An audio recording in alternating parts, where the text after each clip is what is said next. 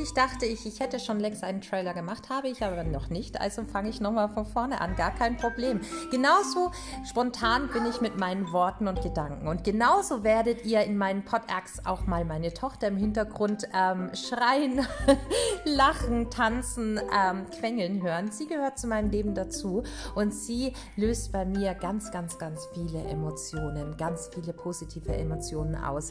Ihr werdet hier ganz viel von mir kennenlernen, von meinen Gedanken, meine Höhen und Tiefen und auch Zukunftsgedanken oder auch Dinge, die mich einfach in der Welt bewegen. Und ich freue mich, diese mit euch zu teilen und ich freue mich, wenn ich Leute anspreche damit und vielleicht einige von euch einfach sagen, hey, das bin vielleicht auch ich. Also, schließt eure Augen, lauscht meiner Stimme und ich wünsche euch ganz viel Spaß. Ich freue mich auf Nachrichten von euch. Bis dann, eure Kimberly Kay.